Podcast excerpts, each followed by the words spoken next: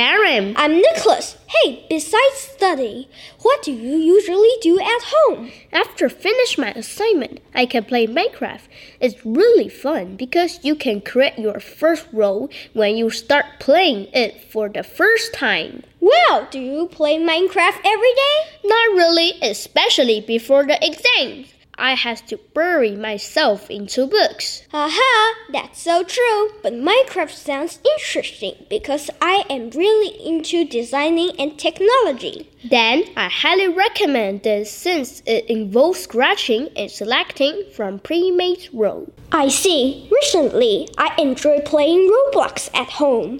I have never played it. What is it about? It is another online game that allows players to build games in a virtual sandbox.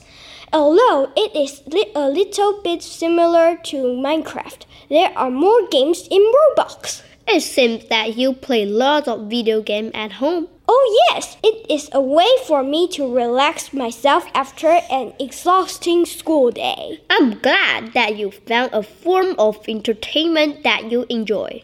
Yes, but playing alone is not fun enough. Sometimes I invite my friends to come to my place to play together. Well, I'm down.